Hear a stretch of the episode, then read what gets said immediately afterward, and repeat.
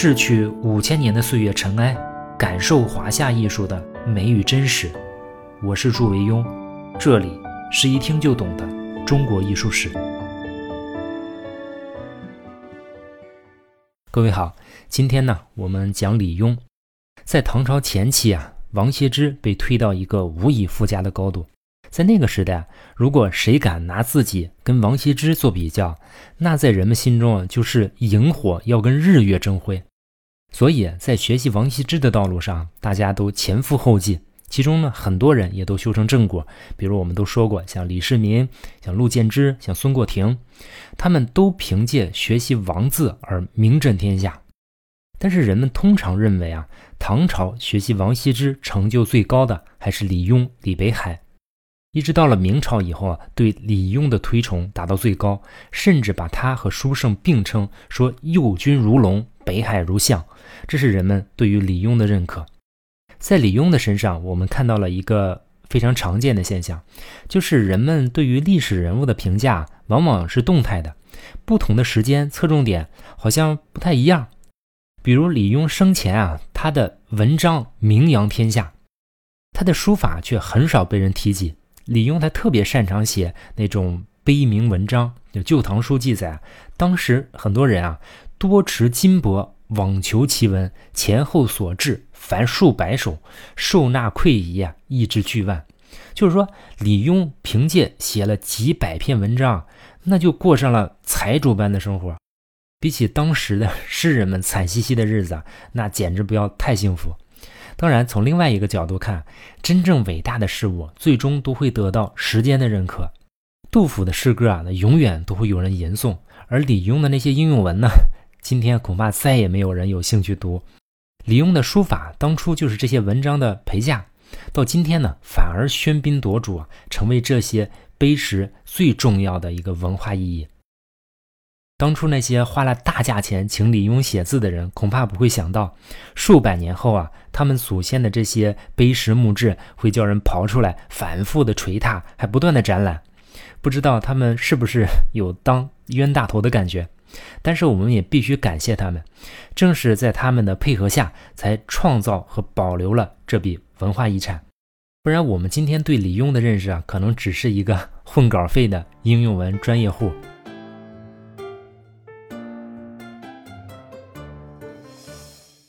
李邕字太和，生卒年呢，大概是公元六百七十八年到公元七百四十七年。成年之后，主要生活在武则天到李隆基统治的盛唐时代。他的父亲李善是一个学术大家，曾经为《文选》作注。《文选》呢，又称《昭明文选》，它是中国现存最早的一部诗文总集，由南朝梁武帝的儿子萧统组织人编写的。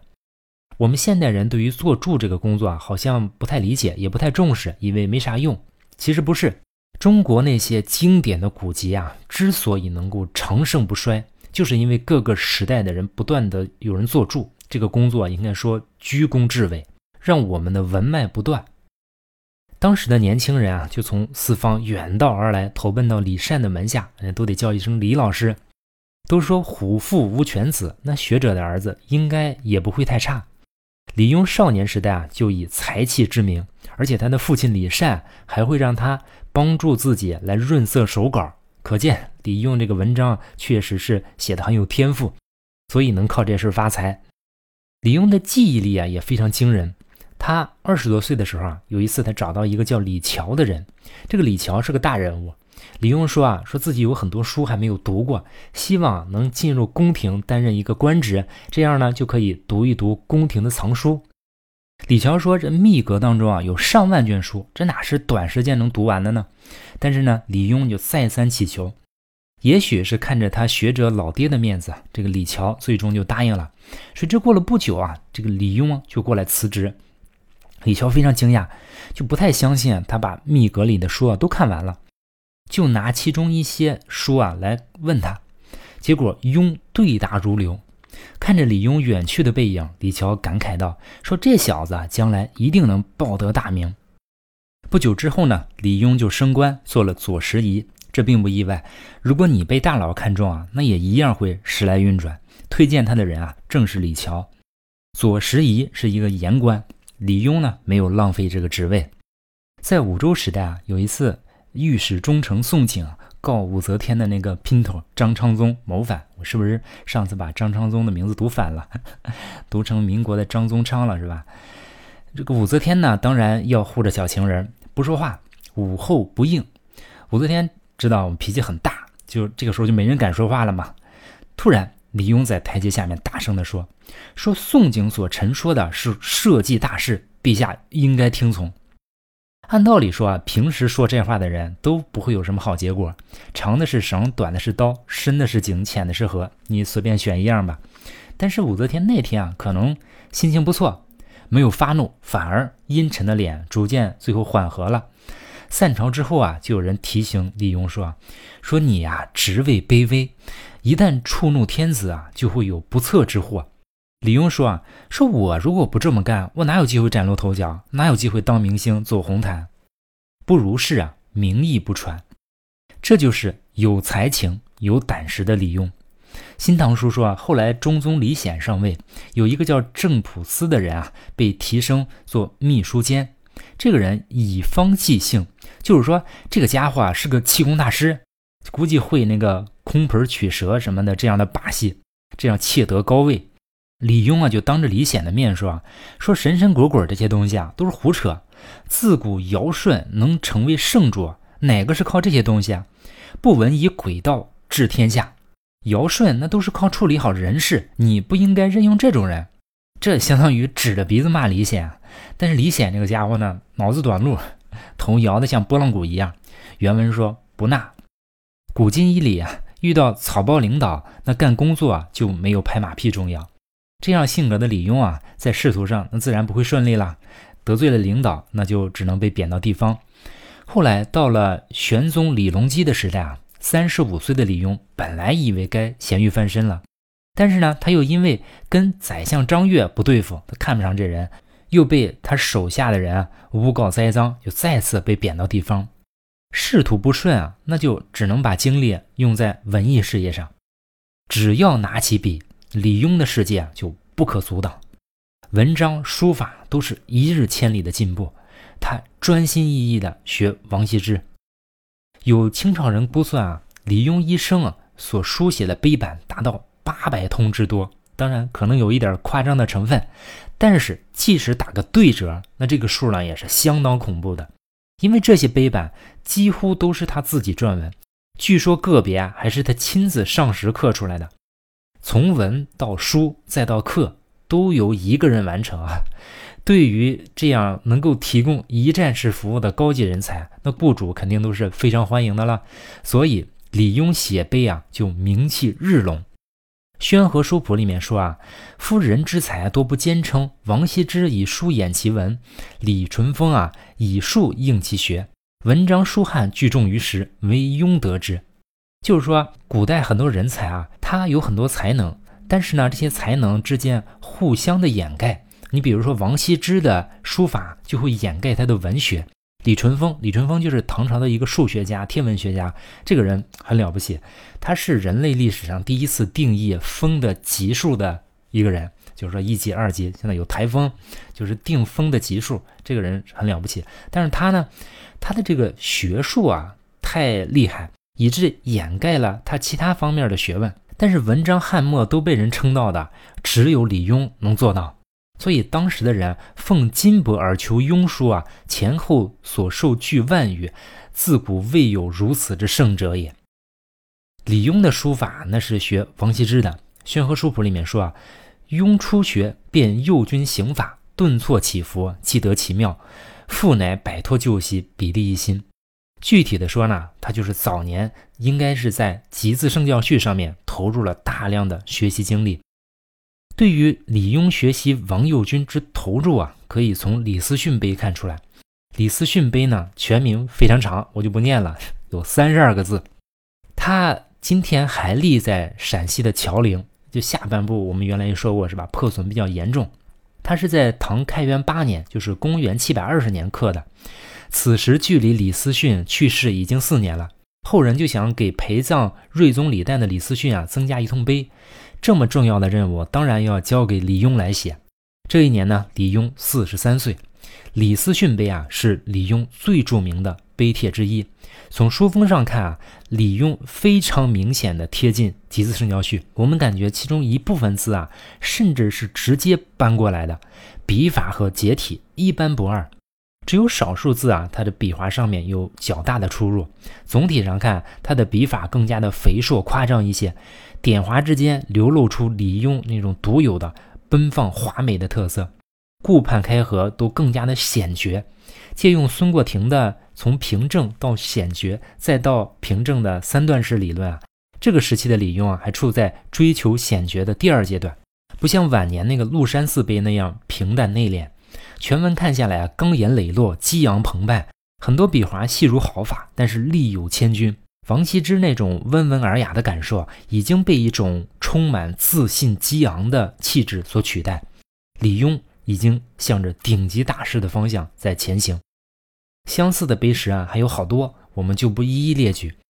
到了开元十三年，就是公元七百二十五年，李邕四十八岁。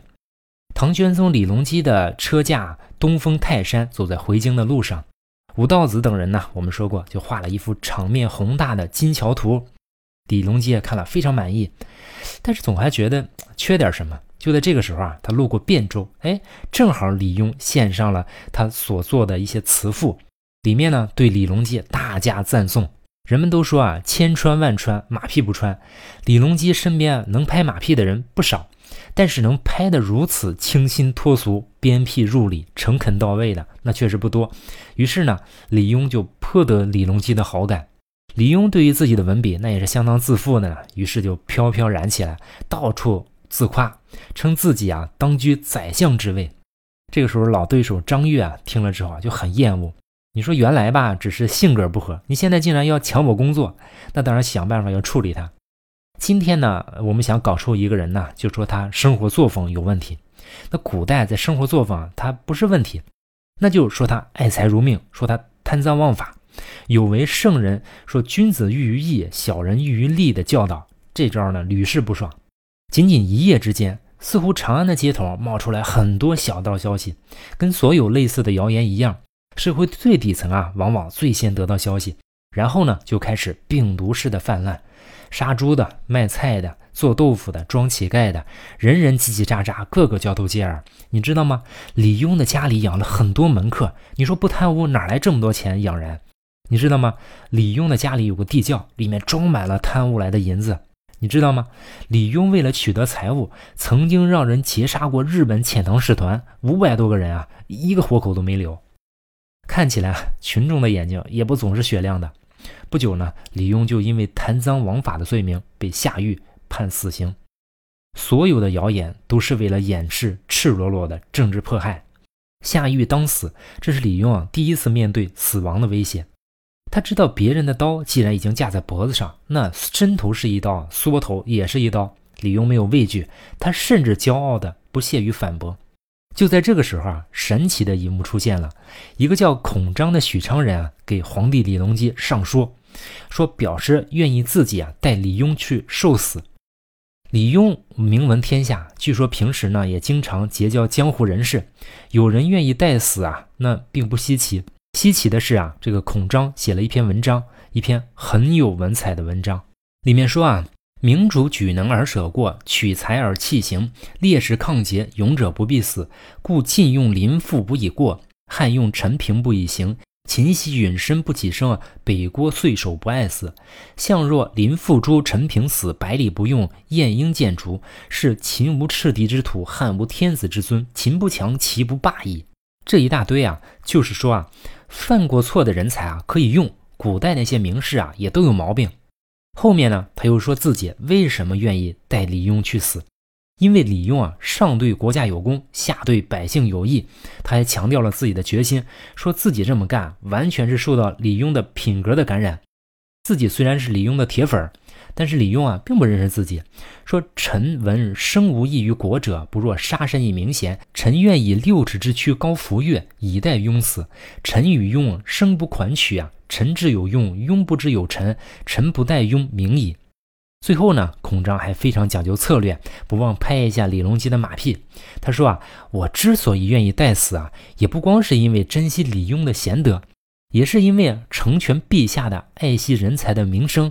他说啊，臣闻士为知己者死，臣不为死者所知啊，而甘之死者，亦特惜庸贤，亦已成陛下今能之词。当李隆基读到这篇文章啊，恍惚感受到了春秋士人那种轻生死、重节义的古风，大为感动啊。于是李庸得到免死，死罪可免，活罪难逃，便尊化位，流放岭南。岭南啊，在中国古代是流放犯人的固定场所。那个时候，这个地区啊，还没有进行过社会主义新农村建设。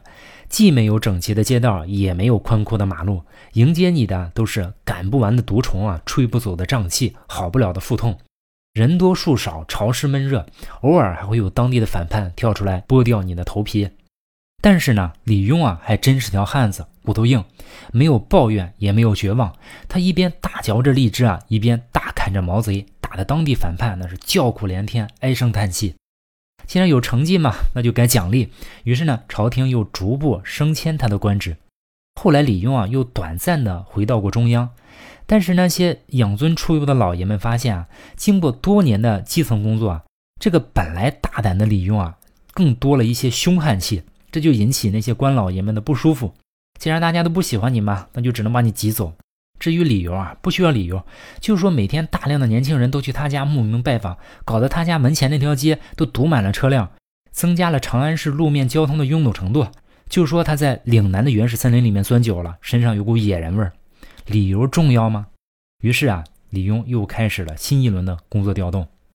但是唐朝人，我们觉得还是很明事理，知道这个官位啊跟才华其实没有什么直接关系。虽然李庸的官阶是高是低，时上时下，而且多数的时候啊都是在从高往低走，从上往下走，但是他们对于李庸的文章仍然是情有独钟。唐朝开元十八年，就是公元七百三十年，五十三岁的李庸啊走在被贬谪的路上，但是他丝毫不觉得寂寞，因为一路上都不断的有人来求他写文章。也许是因为来人都携带了重礼，李庸啊，倒也是童叟无欺，来者不拒。就在这次被贬的路上，李庸写下了《鹿山四碑》。《鹿山四碑》二十八行，满行五十六个字，共一千四百一十三个字。它的碑额有阳文篆书啊，“鹿山四碑”四个大字，这四个字也写得非常好。据说今天还立在湖南长沙的岳麓公园之内。这个碑中最后啊，有“江夏黄仙鹤刻”这六个字。很多学者都认为啊，这个黄仙鹤啊其实是李庸的号，也就是说这桶碑啊其实是李庸亲手刻的。当然这是一种猜测啊。鹿山寺碑它的字啊是行楷书，也就是说很有楷意，有一些关联的游丝，但是笔笔楷法。我们可以大胆的设想，后世赵孟俯的楷书啊就应该受到了鹿山寺碑的影响。它的华美、平和、沉静，常常是后世学习李庸的最佳的范本。刚才我们说的李思训碑的节字啊偏长，鹿山寺碑的节字呢就偏扁。与王羲之相比啊，鹿山寺碑已经少了那种江南式的含蓄儒雅的空灵感，多了塞北式的那种朴实苍茫的凝重感，有坚实浑厚、巍然不动的气势。当然，这是我们相对李庸之前的风格来说的。也有人有不同观点，比如宋朝的黄庭坚在《山谷集》中就说啊。自恃豪逸，真负奇绝，所恨功力深耳，少令公卓相伴，使子敬复生，不过如此。就说在黄庭坚的眼里啊，李庸的麓山四碑的功力几乎达到了前无古人的地步，只是呢少了几分古拙，不然啊，即使王献之活过来，也就不过如此而已。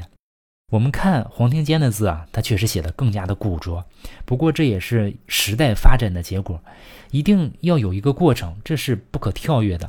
比如唐朝人发明了曲园犁，那就是当时全世界所能做出来的最好的农业工具。说你不能站在一个后世角度说，说唐朝人这么差劲儿，这东西不如拖拉机好用。任何一个事物啊，它都是一步一步发展的。李庸呢有一句论书的名言，叫“似我者俗，学我者死”。这句话后来被人反复的化用，以至于很多人都不知道它的出处。李邕的意思是说，说我们努力的继承古人，学到方法，最终呢是为了表达自己，表达那一个独一无二的真实的自己。李邕的前半生努力的学习古人，后半生啊努力的发现自己，既学到了古人的方法，也没有落入古人的窠臼，这就是一个真正的大师的成长之路。书法上已经大成的李邕啊，仕途上也逐渐的平静，他似乎也适应了这个时代。他被安排到山东，最终呢辗转做到北海太守，所以史称李邕叫做李北海。这一年，李邕六十八岁。有一天啊，他听说一个三十三岁的诗人要来北海。李邕见过他的诗，虽然这个人现在名气还不大，但是他的实力啊，绝对不会被时间长久的掩盖。他的价值和光芒终将照亮所有人的双眼。于是，这个李用啊，竟然主动过去迎接这位后生。他们一起啊，饮宴于立夏亭，登览李之芳所建造的立夏古城员外新亭。这个诗人还当场写下两首诗。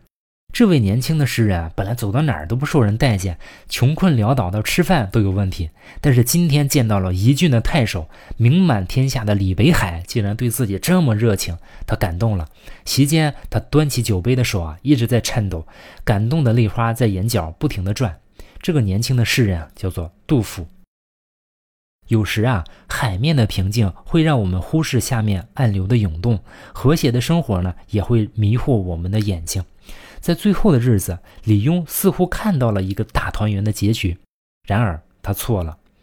他忘记了多年前有一个叫卢藏用的人曾经对他说过：“说庸如干将莫邪啊，难与争锋，但余伤缺耳。”他说：“，你李邕啊，就像干将莫邪这两把宝剑一样锋利，但是呢，也容易被损伤折断。”李邕的妻子温氏也曾经说过：“邕少系文章，嫉恶如仇，不容于众，奸佞切齿，诸如侧目。”此时啊，那些奸佞已经向他伸出了可怕的魔爪。当时朝廷被奸相李林甫搞得一片白色恐怖，但是李邕这个人嘛，向来就不畏生死，经常违背李林甫的心意啊，犯言直谏，导致李林甫怀恨在心。正好赶上一个叫柳记的人下狱。庭审的过程中呢，哎，发现这个柳记啊跟李庸有点私交。李庸曾经送一匹马给他，这个奸相李林甫啊他的走狗吉温啊，就接到主人的指示啊，要借机除掉李庸。于是呢，就顺便给李庸也定了罪。李林甫啊，还派去两个爪牙，把李庸啊在北海郡就地杖杀。李庸呢就被这样活活打死，时年七十岁。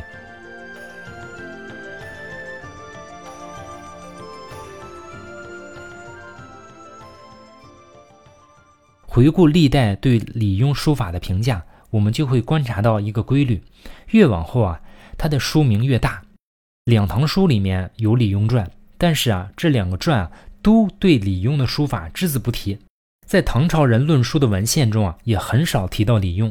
但是从宋朝以后啊，李邕就开始被重视。你像苏轼啊、黄庭坚、赵孟頫，无不受其影响。一直到了明朝，董其昌更是提出了“右军如龙，北海如象”的说法，李邕这才迈进了第一排书法家的行列。我想这跟李邕的书风有很大关系。中年以前，李邕紧跟王羲之，他的书风跟陆建之啊，像李世民是非常接近的，这就导致了人们对他的作品重视不足。时间会证明，那些真正后来开宗立派的大艺术家，往往在早年能够长期的忘我的、矢志不渝的在追随先贤的脚步，最终啊，他们的学问、他们的内涵会得到时间的升华，笔下不经意的流落，最终出现所谓的个人风格。比起之前的李世民、陆建之和孙过庭啊，李邕显然是成就最高的一位。同样都是在学习王羲之，但是由于李邕啊特立独行的性格，最终反映在书法上，也形成了一种特殊的境界。这种特立独行的性格，让李邕的书法最终明显的偏离王羲之，也是这种特立独行的性格，让他的仕途啊偏离正常的轨道。他讲原则，有底线，不屈服，在这个朝政日趋颓废的盛唐后期啊，显得鹤立鸡群。他的人生注定会走上一条艰苦的路。在这条路上，孤单陪伴他自始至终，并且最终让他付出了生命的代价。李邕是唐朝前期社会全面推崇王羲之的社会氛围内产生的最后一位学习王羲之的大师。后来人们在学习二王的时候啊，他们会掺入之前各个名家和流派的因素，一个纯粹学王的时代啊就这么结束了。后面的书法史中呢，将会呈现出更加多样和更加精彩的大师。关于李邕呢，我们就说这么多。下一期我们讲谁呢？大唐进入了最狂风烈马的时代，同时呢，我们似乎也隐隐听到了这个时代即将进入尾声。我们想，像李邕这么有胆、有识、有才华的人都被谋害致死，我们就不难想象这个世道已经是多么的不可救药。李邕很惨，但是比起接下来这位啊，他甚至都能算是个幸运儿。接下来我们讲谁呢？就是千呼万唤始出来的大宗师颜真卿。最后呢，我们推荐一套书。各位在节目下面留言，经常让祝老师推荐书。以后我们会陆续的，嗯，推荐一些书。今天我们就先推荐一套特别好看的书《中国古兽图谱》。这是一套做的非常认真的、印刷非常精美的、小众的、特别有意思的书。大家可以在里面找到几乎所有的中国古代动物纹样。如果大家想要呢，可以扫描我们节目下面的二维码。或者把这个图片存在微信中啊，识别一下二维码，就可以看到这套书的销售链接。好，下次见。